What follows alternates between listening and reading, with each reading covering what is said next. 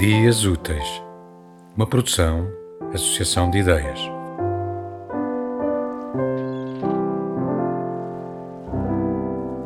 O título, As Pessoas Invisíveis, um, tem, enfim, várias, vários significados ao longo da narrativa, uh, mas ocorreu-me quando, a partir de certa altura, escrevendo uh, sobre o mundo rural, ou, escrevendo sobre, sobre os nativos foros, uh, me pareceu que estava a escrever sobre pessoas que verdadeiramente não existiam, que muitas dessas personagens era como se não existissem pela simples razão de que não contavam para nada. Um, Pareceu-me uma adequada metáfora de como os poderes uh, o poder uh, trata uma boa parte das pessoas, essas que não têm voz e que, portanto, estão condenadas a uma espécie de invisibilidade, como se não tivessem nome, como se não contassem uh, para nada. Os dias sucediam-se com os vagares do outono e perdia-se a noção da passagem do tempo. Mas não deviam ter corrido mais de quinze dias quando ela apareceu. Era em meados de novembro.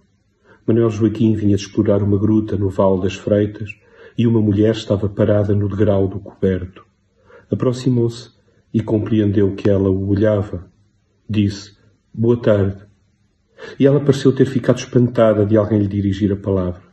Como se, pela primeira vez, alguém a visse e lhe dirigisse a palavra. Ainda ficou algum tempo a olhar, depois virou costas e desapareceu numa corrida por entre o maciço de bétulas da parte de cima da casa.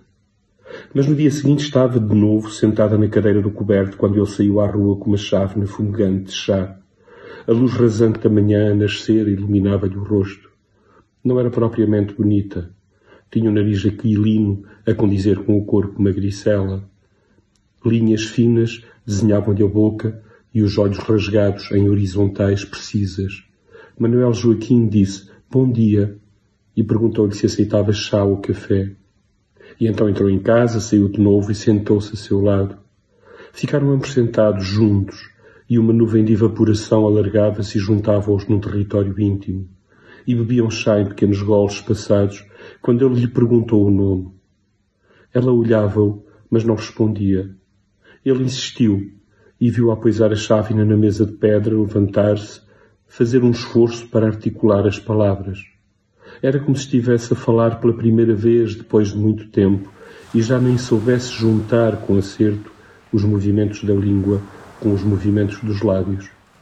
Acho que não tenho nome.